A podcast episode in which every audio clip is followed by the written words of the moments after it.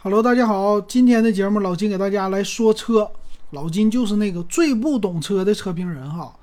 那么今天说的呢是华为问界 M7，这个车刚刚出来，也是号称呢是吊打百万级的豪车。那咱来看这个车到底怎么样？那这个车呢，其实它我觉得对标的对手应该是理想 ONE。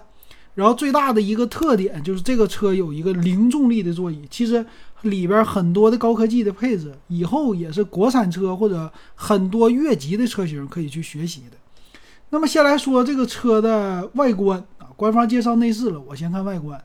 这个车的外观特别有意思啊，我觉得车头不好看啊，这个车头稍微有点丑。它这个车头呢，前面啊底下有一个大的中网，这个中网是一个进气的那个样子哈。那么这个车头的进气让我想起了谁呢？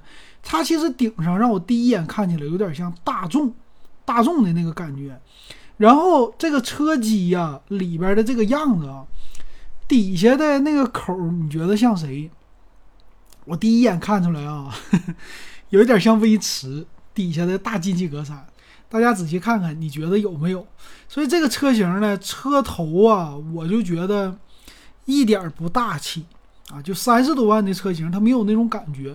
这种大嘴你可以去学一学，比如说那个亚洲龙、丰田的，哎，那种大嘴的感觉还是挺好看的。比如说雷克萨斯啊，很多人喜欢。但是他家的这个车头啊，我就觉得做的有点的低调，或者说有一点保守啊，不太好看。那么车后边呢，这外观还不错。是一通蓝的啊，一体式的一个尾灯，这个样子你从侧面一会儿你去看啊，有点 Q7 的感觉。那咱来按照公司的官网看看他们介绍这车的特点。那么第一大特点呢，就是在第二排的座椅给你一个叫零重力座椅。什么叫零重力的座椅概念呢？就是它的座椅角度可以给你腿抬得非常的高，这个是很多车型都没有的。你像之前呢，十万块钱的车。啊，五菱的凯捷介绍，我是一个第二排超级大的座椅，我能躺下。但是它的概念玩的没有人家华为好，人家华为这个第二排的座椅，这种座椅的坐姿，直接啪一摁，说你晚上啊，中午的时候你睡一觉，我在我这零重力座椅上，呱给你一起来，特别的舒适啊，让你什么叫零重力呢？你感觉不到有压迫感啊，就好像。官方说在云中去飘的一个感觉，这高级不？所以很多人可能第二排老板椅可能就心动了，甚至他说了，我直接吊打雷克萨斯 LM，那车多少万呢？一两百万，啥也不是啊！咱三十多万车就给他吊打了，什么意思？就和那个理想 ONE 学的啊，理想的 L9 那就吹牛啊，反正最起码。你听了是吧？所以这个座椅呢，我挺想去试一试的啊，感觉挺不错的。那么理想 ONE 的座椅呢，一般人家是在理想 ONE 叫什么女王座啊，在第一排的座椅给你整的特别的好啊，包括未来也是女王座，所以这种感觉呢，一下子就变成了什么家庭范儿和商务范儿完全不同啊。你什么未来也好啊。你理想也好啊，你都是属于家庭用车。我华为问界，我趴第二排座椅，是吧？保姆级的啊，商用级的，给你整这个，这挺有意思。然后再有说我这个全车 NVH 打造非常好，但这一点更厉害的是，它给你配电吸门啊，就这个真是不计成本的往上堆料啊。还有一个就是十九个发声单元，哦，这个听着我非常的激动啊。我觉得你家屏，你干脆你给我来一个小投影仪，放在你那车前面，或者说你那玻璃能不能投一下子？直接我就在这车里，我不出去了，我就在里边看电影了。我听着十九个发声单元，一会儿我们就看，它这个车的位置都给你放在哪了？在这个内饰里，你会看到，在第三排的位置，脑袋顶上都给你配上了发声的大喇叭。好像是重重低音那种的感觉，你什么车型玩这个，是吧？一般这种车型都豪华车型才有这么多喇叭，所以这一点也是官方实在是太狠了，说是还叫华为上的啊，说是独立的有一个一千瓦的独立功放，哇，那低音肯定是非常的不错啊。什么大柏林、小柏林不好使啊！我这是华为林啊，不不不，华为音乐啊，这这听着挺好。然后再来看它里边，里边呢它都是六座的一个车型，叫奢华六座空间。那你想想，配这么多的发声单元，再加上六座的布局，是适合谁用的？一个是商用，一个是家用，而且呢还给你免检呢。你七座，你是不是你要去啊那个一年或者说两年一检呢，或者上线呢？当然七座现在好像也是六年免检了。但是我这个六座空间完全的够用，而且后排的空间它肯定。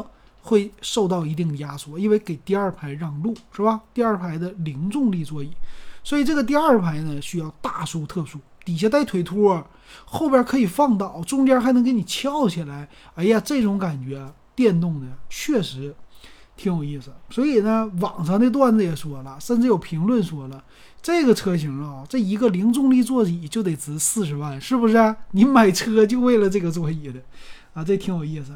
然后车里边的样子啊，其实和理想 ONE 来比呢，它有点保守啊，还是这种感觉。你说你车头做的像大众，像丰田的威驰，一点这种高大上的感觉和理想还真不一样。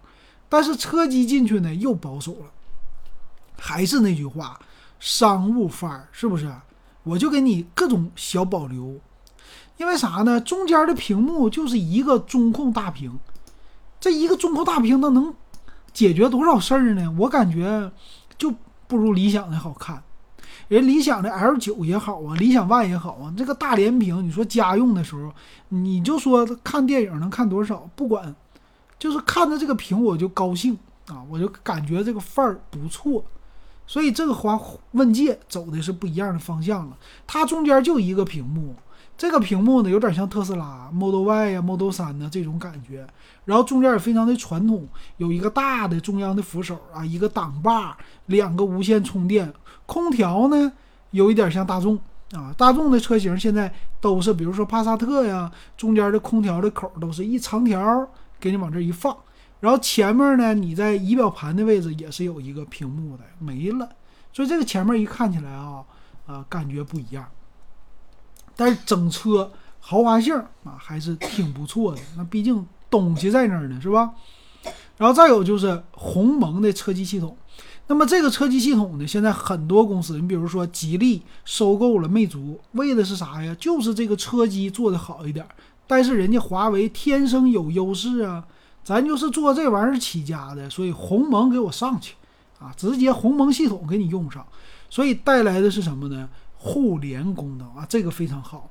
那么官方说有一个是语音，你这个语音控制的东西超级多，而且反应速度非常的快。再有一个超级桌面，也就是华为的手机直接可以投屏在中间的车机，它和比亚迪玩的又不是一样的东西，因为它借助的是一个投屏功能。你比亚迪玩的是啥呀？我本身我的车机它的运算速度非常的高。那么华为它就避重就轻了，是吧？中间的东西我其实借助的，啊，我手机的运算性能将来也可以好使。鸿蒙嘛，万物互联嘛，所以这一点你还可以直接控制手机的 APP，什么分屏啊，它就真正变成了一个中间的大平板的功能。然后还有人呃，语音助手是小易。啊，这个小易里边有很多的提示啊，但是玩法确实它有一点像大号的一个 Pad 啊，你可以说是华为的 Pad。剩下的东西呢，就是控制家庭那些了。但我感觉啊，基本上就是什么 Pad 的功能，这个咱不多说了。然后里边支持打游戏啊，这个也是华为自己有芯片啊，那这个不在话下了啊，这没啥说的。什么 K 歌房啊这些功能，就是兼顾的一个家用吧。啊，再有是什么呀？它一些好玩的、别人没有的软件层面的，这就是把他们的手机那些东西给放进去了。比如说寻车模式，这个寻车模式知道你的车停在第几层楼、什么位置，直接给你导航。这个它是说在倒车的过程当中自动记录停车位，外边有摄像头，这一点挺好玩的。但是具体你要怎么寻车，在商场里，比如说。他的车很多，你怎么走道呢？你怎么内部导航呢？还是说你只能给我记住一个车号，完事儿比如说这个位置我还得自己去找呢，这个他没有说啊。我觉得，哎呀，找位置，尤其是大停车场、商场找位置真的很麻烦。但是商场你要能跟商场的那个系统连接在一起，直接给我来一个内部导航，那是我最喜欢的。然后什么自动泊车、三百六十度环影啊都有，而且里边有一个叫支持语音唤起零重力座椅调节啊，就是给你往后。一仰啊，这个挺挺好玩的啊！而且买这个车的可能很多人又又想了，买这个车中午我就上车里去睡一觉啊，公司没有什么位置，我就为你这个零重力座椅睡睡觉，这也有可能啊。还有一个什么关怀模式，就支持车里边留人，自动调节空调，但是他没有说露营模式啊。这 Model Y 有露营模式，这个没说。然后剩下的呢，就是发动机。它这个呢也是一个增程式的车型啊，不说我不是混动啊，我和理想 ONE 一样增程式。说纯电最大续航两百三十公里啊，还有总的油电加一起是一千二百二十公里。这个啥也别说了，就是给咱们东北预备的，所以这个车型肯定是在北方卖的好，不一定是在南方。北方人喜欢车大，第二个刚需是我要混动，为什么呢？你南方这玩意儿，你说你用个发动机，谁天天跑那么远呢？在室内两百三十公里是足够了，是吧？啊，百公里加速呢，它分好几个版本啊。最强的版本是百公里四点八秒加速，普通版便宜的七点多秒啊。但是啊，谁也不天天拿它去加速，但偶尔去超车，叭一过去。我之前老金呐，在路上开车见那个理想 ONE，他们那超车那确实踩一脚，嘣，这车就走了。啊，那个其实感觉挺不错的哈，就需要电的时候，啪，咱就能起来。所以这个超车没事炫一下，这么大个车我也能给你炫起来，这一点挺好。然后安全方面，他说叫车身的高强度热成型钢，但是这个我们还是等中保研去撞一下子可能会好一些啊。然后它是八个标配八个安全气囊，这个气囊挺不错，说是按照 CNCAP。五星安全设计标准，但是撞一下吧，车刚上市。然后电池呢是有各种的，应该也是宁德时代的吧，一会儿再说吧。呃，里边剩下的配的什么 PM 二点五过滤啊这些的。那么这个车身的侧面呢，它的扶手就是把手，它都是吸进去的，这个是和特斯拉有点样，挺像的。侧面这个车型啊，其实和理想 ONE 也很像。我第一眼看起来啊，这个车前面有点像大众。从侧面一看，看这个眼睛啊，就是车灯的位置，包括它的那个前面进气格栅呐，这些的位置，哎呀，一看是不是大众途锐呀？有点那个感觉，还是老途锐啊。底下那进气格栅呢，有点小，不太大。然后侧面一看，我第一眼我又想起了什么呢？汉兰达啊。这个，哎，这个侧面怎么这么像汉兰达呢？我也不知道啊。反正理想 ONE 呢，这些他们都是这个侧面，看起来膀大腰圆的，非常的虎实。而且车漆全部侧面都是一样的，一个色儿的。它不像那个轮眉的地方，很多车型用黑色的，它不用啊。我整个车身一个色，而且这个背面啊，就是尾部的位置，我再一看，侧灯一看，哎呀，这不是奥迪的感觉吗？所以这个车吧设计的，我感觉啊，真不是那么特别的好看。当然了，有可能老金看错了，看走眼了。大家给老金来纠正一下啊，告诉老金，你觉得这个车的车头好不好看哈？然后他说是家族化的一个设计，反正呢，前面它是有一个小的啊，一个不不小啊，这是一个通体式的一个 LED 灯。然后上边呢，车身的这些就不多说了，什么大天窗，这肯定有的嘛，外观，但是不惊艳，我就感觉这外观一点都不惊艳。然后里边的座椅呢，也采用的是纳帕真皮，啊，这个座椅的舒适度，说是我也特意的去设计了，而且里边都有氛围灯啊，三十多万，你说给你奔驰那种感觉，但是又不奢华，就是他家做东西太低调了，这有点没啥意思。然后里边呢，它在主驾驶的位置呢，其实有一个摄像头。这个摄像头呢，其实它有两个，啊，一个是在正中间的你的控制天窗的位置，或者是后视镜的位置有一个。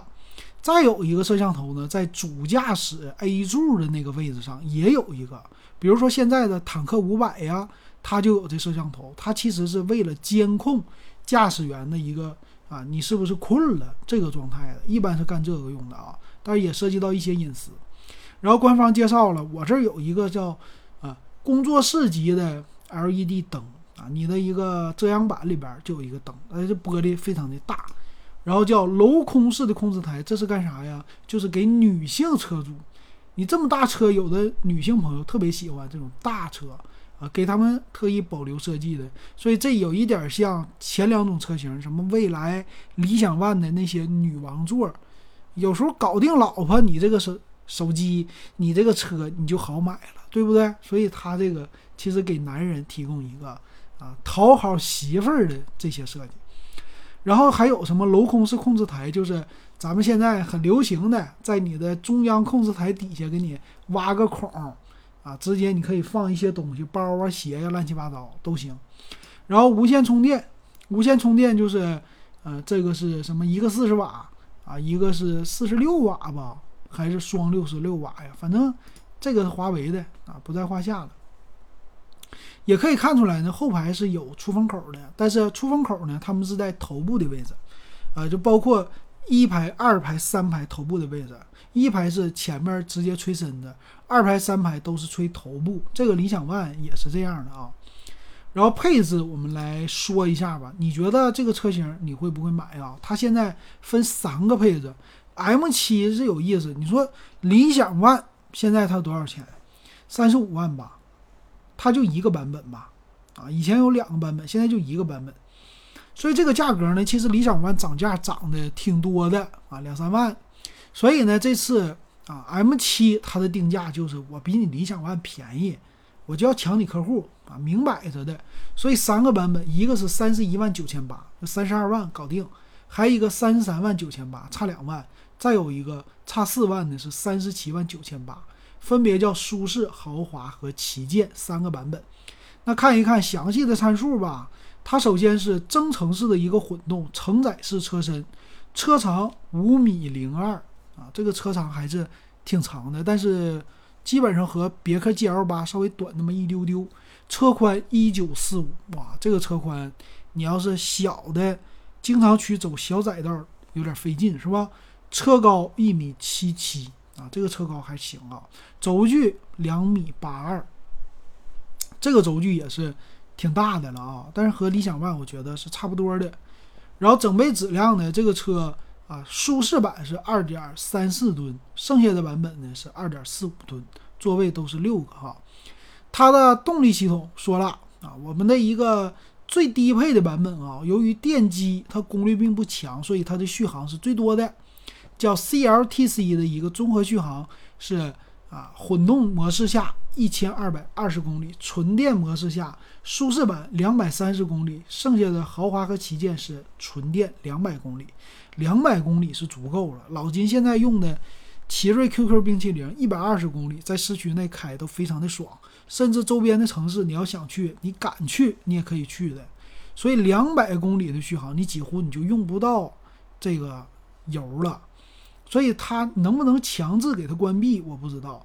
要能关闭那就太好了，纯电模式下跑还比较的省电，啊，也不是比较的省，算是比较的省电了，应该能挺不错的了。毕竟两百多公里嘛，你冬天的话一开，这边费点油，开空调是吧？热乎一点，不走电这好一点。然后百公里加速呢，由于电机的不同，一个电机你就是七点八秒，两个电机四点八秒哈。那它这个电机呢？舒适版叫后单电机两驱车，剩下的豪华和旗舰是前后双电机，能给你玩一个四驱，永磁同步的电机。这个电机功率也是很大的。它这个后电机呢是两百千瓦，老金的这个多少千瓦？告诉大家，二十千瓦啊，这个是它的十分之一。十分之一我能跑到多少呢？百公里加速，我觉得比一般油车都快。啊，就是起步等红绿灯，唰，我出去，我肯定是第一个，我还不用深踩，就正常踩，加到正常四十，四十公里的时速到六十公里，基本上后边的车几乎超不过我，啊，就我我就起头，所以这种感觉啊，它是很多油车给不了你的，所以这个电车很大的优势。然后双电机的版本，前面的电机就小一点，一百三十千瓦，所以没有达到说翻倍啊。你要是前后都是两百千瓦的电机，那你肯定翻倍了。三元锂电池对东北的气候可能不是特别的友好。它这个充电呢，电池啊，首先说四十度电池啊，这个电池的度数也不小了啊，属于是，呃，属于是普通的电车是七十纯电的，一般都是七十度电，七十千瓦嘛。那它这车能存一半多一些，这个存的量还是挺大的，所以这个车重重啊，又是发动机又是电池的。快充呢是百分之三十到百分之八十的状态下啊是。半个小时就充满了，这个充电速度挺快。慢充呢，五个小时，慢充的千瓦数也不低呀，看来。然后它的油箱是六十升的油箱，配九十五号汽油啊，这个汽油还是得好一点的。所以它这个车有人给你算了，你像现在油价九块多钱，你买个九十五号的油，一升，百公里油耗呢？他说这车得达到七点几啊，也并不是太省油的车啊。前面是麦弗逊独立悬挂，后边多连杆的，它那个前后都是盘式的制动啊，有电子驻车，然后叫转向助力，就是一般电子转向呗。那看一下安全方面，前排呢，他说安全带这不说了，安全带都有哈，有预警式的，然后儿童接口。那么看安全气囊啊，它是前排正面气囊俩，侧气囊俩，侧气帘什么二排侧气囊俩。都是俩两边配对的，所以这么给你凑了八个。那么少了啥呢？膝部气囊。所以这个价格，你要是真玩说吊打百万级，你把膝部气囊也配上。那毕竟卡罗拉那种车十几万块钱，他都给你配膝部气囊的。这点钱，我觉得华为你也别省了，是吧？高科技的配置咱都上了，安全性的配置一定要上，上的足足的。这样的话，咱们才敢一家老小出去啊。但是说到这儿哈，老金这家伙。开一个三万多块钱的小车，啥气囊没有也敢上路啊？你说这玩意儿也不一样，是不是？哎呀，那这驻车雷达说是有十二个啊，这十二个肯定是各种探测了，包括摄像头，什么上坡辅助啊、ESP、陡坡缓降全都有，三百六十度全景全都有。所以这俩车型你说差在哪了？啊，三十一万九千八的各种安全配置全都给你配齐了，这一点挺好啊。然后还有 HUD 的抬头显示功能，哇，这个挺厉害。L2 级的驾驶没有问题，并线辅助各种东西全都有，动能回收。那么它的方向盘啊，轮毂，轮毂呢，默认的配置是二十寸轮毂，十辐式的二五五五零的轮胎。哎呀，这个也不小了。那么顶配旗舰机是二十一英寸，叫空气动力学的轮毂，二六五四五更加的宽大了。那主要是为了跑起来更更狠啊，然后顶配三十八万的这个是叫专属四门电吸，四个门电吸啊！我的天哪！你三十二万的车型没有，三十四万的没有，三十八万的四个门的电吸，你说将来修的时候得多少钱呢？这玩意儿它能不坏？是不是？很多人家玩二手车的都说了，电吸这玩意儿你。没这个瓷器活啊，不是没这个金刚钻，别揽这瓷器活啊！你没有这么多钱，将来修不起，你可别买这个。为啥呀？啊，将来修你就知道了。这玩意儿，当然了，配置是挺好啊，挺挺那啥，挺高大上，但是为他捏把汗。还有高级的就是什么，可开启全景天窗加电动遮阳帘儿，电动的啊，然后各种隐私玻璃全都有。所以你看啊，三十八万的车比那两个高级电吸门啊，这就是四万块钱当中的一部分。这这电吸门不得值两万块钱呢？一个门不得五千块啊？得。然后无骨雨刷、自动的隐藏式的门把手、什么后排风挡出窗，这些不多说了，全是 LED 的大灯，什么雾灯啊、转向灯啊、侧转向灯啊、氛围灯啊，全给你配齐啊。什么奥迪灯厂，我这个里边也是灯。各种灯，然后中间的液晶呢，大的是十点二五寸的，就等于一个大平板儿呗。是是在你的前面啊，前面的驾驶位是十点二五英寸，中间大平板是十五点六英寸，十六比九的是电脑屏幕那么大，但是没说分辨率是四 K 呀、二 K 呀，还是一零八零 P 呀？有可能是一零八零 P，那就 low 了，对不对？而且厉害的是，二排座椅带通风、加热、按摩，因为毕竟你这个四十万，说我四十万买什么就买你这个。力叫什么动力来的零重力座椅呢，是吧？所以必须给你配的好，而且全系标配啊。发声单元也就是喇叭呢，它是叫四个主驾思想头枕发声单元，也就是在你头枕两边一边一个，然后还有带两个车外扬声器。这个我就不明白了，你搁车外扬声器你要干啥？你又不是警车，你要喊话吗？你这个是要给谁播放音乐吗？是不是走到那儿我就给别人播放广场舞，他不就跳起来？或者说你给我来个孤勇者，是吧？小学生就跟着唱起来了，不太明白啊？还是说什么安全提醒啊？不知道。然后它的方向盘呢，纳帕真皮啊，就这些全都给你。十二伏的车载电源有，二百二十伏电源有，外放电有，必须给你玩明白。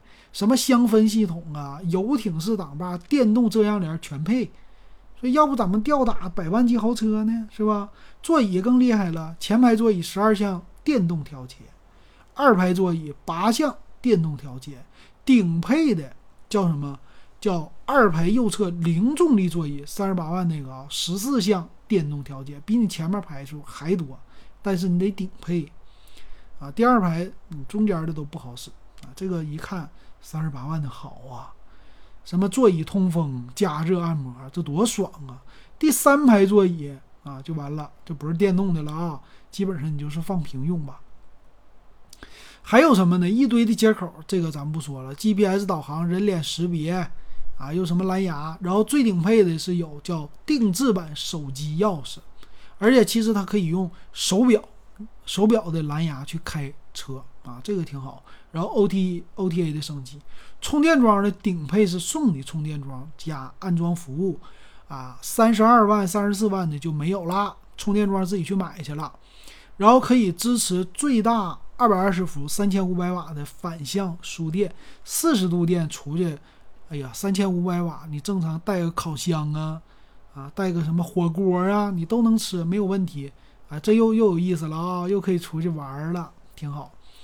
然后呢，旗舰版标配充电桩，这充电桩呢是叫七千瓦和十一千瓦的一个双模充电桩，充电桩不大，属于是家用的。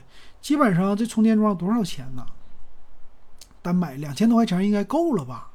不会太贵的啊。现在这玩意儿便宜了，然后去那个供电局去申请一下就可以了。快充呢是叫一百千瓦的一个快充啊，这个快充挺大哈。那么大家觉得这个售价，这个车型你喜欢吗？现在呢，他是说在华为手机店就能看到。哪天老金去逛逛街，咱们真实体验一把啊！但我还是希望他把你这个外观好好设计设计。哎呀，国产的，你比如说你不硬派也行，你来一个豪华，那大嘴你学一学，把它设计的好看，别整那么低调，是吧？你们家的工业设计一定很好的，手机设计那么好，这车也好好琢磨琢磨，是吧？我期待啊，它再改版，把这个车头改得更漂亮，那那时候肯定卖得更好。那么行，今天咱们就说到这儿，感谢大家的收听和收看。